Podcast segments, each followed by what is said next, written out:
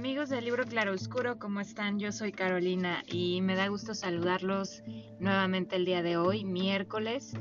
de reseña de un nuevo libro, de un nuevo autor, una nueva historia. Y hoy les traigo un libro, pues la verdad poco conocido como libro, sino creo que más bien a lo mejor algunos de ustedes lo conocerán por, algún, por una película. Yo no conocía la película, conocí la película porque me acerqué al libro. Este libro se llama Rastros de Sándalo y hay una película española, bueno, de producción española, eh, con el, exactamente el mismo nombre. Y fue escrita por, por dos, por, en colaboración con dos autoras. Una se llama Asha Miro, quien es una hindú que vive en, Barcelona y, pues eh, entre muchas de las cosas que ella ha hecho en la vida ha sido ser profesora de música, eh, presentadora de televisión em, y bueno, ha hecho muchas muchas cosas eh, así como también en la escritura. Y Ana Soler Pont, ella es una española, pero que además hizo estudios de filología árabe y, ha estado en algún punto en, dentro del medio en su carrera, se acercó a este mundo, al mundo árabe, por ejemplo, al Cairo, y, empezó o, o, se formó, hizo como carrera como agente literaria entre los escritores de este mundo que pues están un poco menos conectados, que tienen menos posibilidades de publicar y ella se volvió pues como su representante. Entonces, eh, no es raro de que esta historia de rastros de sándalo pues tenga pues ese ah, como ese aire totalmente oriental, totalmente ajeno a nuestra cultura y nos cuenta tres historias básicamente. Una es de Solomon, que es un, niño etíope que, que, nos va contando su historia de cuando él era niño y cómo su papá era cocinero del emperador en Etiopía y cómo hacen un golpe de estado, sacan al emperador. Eh, él ya era huérfano de madre para cuando empieza la historia y entonces conforme nos va contando todo lo que va sucediendo, queda él huérfano, huérfano además de padre y pues va teniendo pues diferentes dificultades en un mundo africano, imagínense, donde impera em, pues la corrupción, la impunidad, donde además no hay libertad en muchos sentidos en la vida de, un niño, además que es un niño que no tiene voz, no tiene voto, no tiene absolutamente em, pues importancia alguna para la sociedad de su, de su tiempo. Eso por un lado nos va presentando la vida de Solomon, su familia, sus amigos. También después nos habla de Mina y de Sita, que son dos niñas también huérfanas, o, que, o que, bueno, no lo son para cuando empieza la historia, pero que quedan huérfanas ambas, eh, pero ellas viven en, en, la India. Y con ellas eh, lo que sucede igualmente son mujeres en un mundo en el cual no, no, tienen, no tienen valor realmente. Lo que sucede con ellas es que su mamá muere cuando da a luz a su segunda hija, Asita, y, y su mamá había sido pues casi casi por caridad, eh, había sido desposada por un hombre ya mayor, que pues de hecho muere poquito después de que ella muere en el parto, porque pues realmente era la única persona que podía casarse con ella, puesto que ella era tan pobre y tan delicada de salud que no había hombre en realidad que la quisiera como esposa. Entonces, al no tener pues e, ese, digamos, ese valor para la sociedad de su, de su tiempo y de su cultura, pues ella era pues prácticamente un cero a la izquierda, era como una carga para, para su familia, para cualquier persona que decidiera hacerse cargo de ella. Así que este hombre, eh, por misericordia, y no solo por eso, sino porque ella pues era una mujer joven que podía, que él creía podía trabajar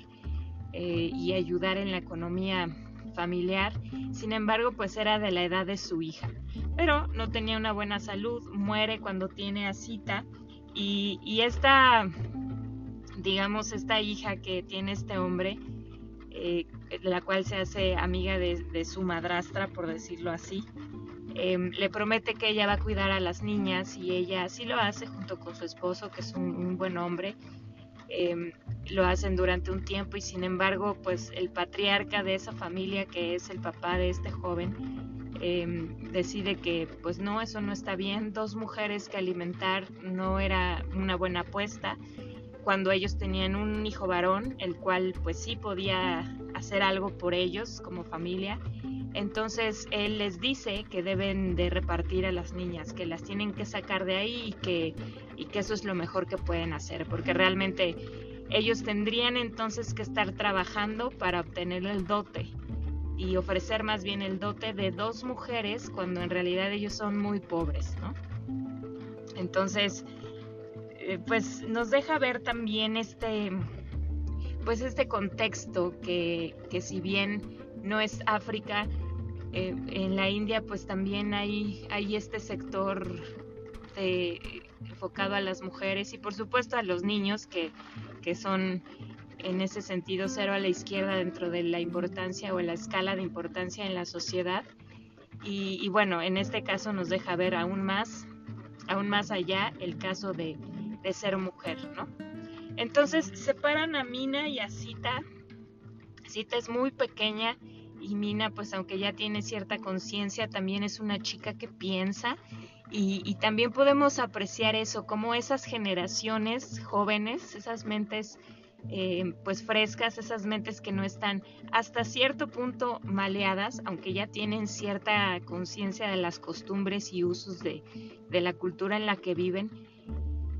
tienen nuevas ideas, tienen nuevas propuestas, tienen, ven el mundo de una forma diferente y, ellos mismos van haciendo los cambios que son necesarios y que nos han afectado de generación en generación en todas las partes del mundo.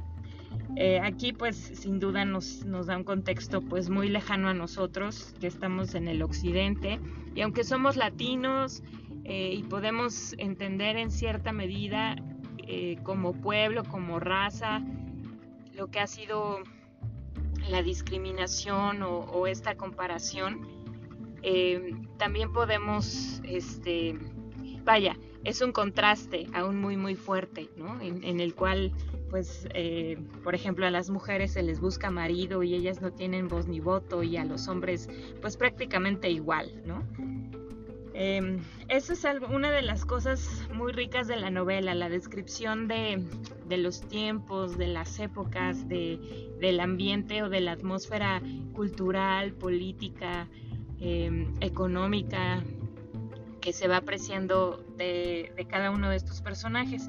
Y aunque nos van contando por separado la historia de Mina y Sita por un lado, y después cuando se separan ellas de, de Mina y luego de Sita, y luego de Solomon, pasan 30 años de muchas cosas y ellos se reencuentran o bueno, sus caminos se, se cruzan en algún punto después de 30 años y entonces empieza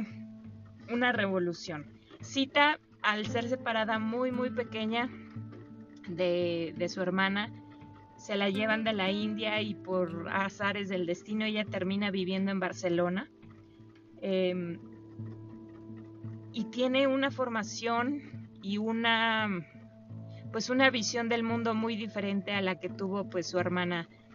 eh, por la vida que les tocó vivir. Y entonces se van entretejiendo estas tres vidas, estas tres culturas, estas tres formas de ver la vida y de ver hacia atrás y de ver hacia adelante y de cómo involucra su presente. Y es también un ejercicio muy, muy eh, interesante porque pues llega un punto donde a ti como lector también te hacen, em, pues te, te confrontan con que tú puedas verdaderamente apreciar las cosas que hasta que has vivido hasta el día de hoy. Y a lo mejor las que les puedas explicar o no no quiere decir que, que no han tenido su efecto positivo y sí negativo también en algunos casos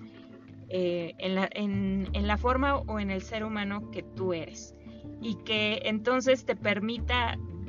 entender todo eso que has pasado y todo eso que has vivido te ayuda a definir de una forma muy concreta quién eres, qué quieres y a dónde vas. Y, y es muy interesante, em, pues eso, ¿no? Ver como la,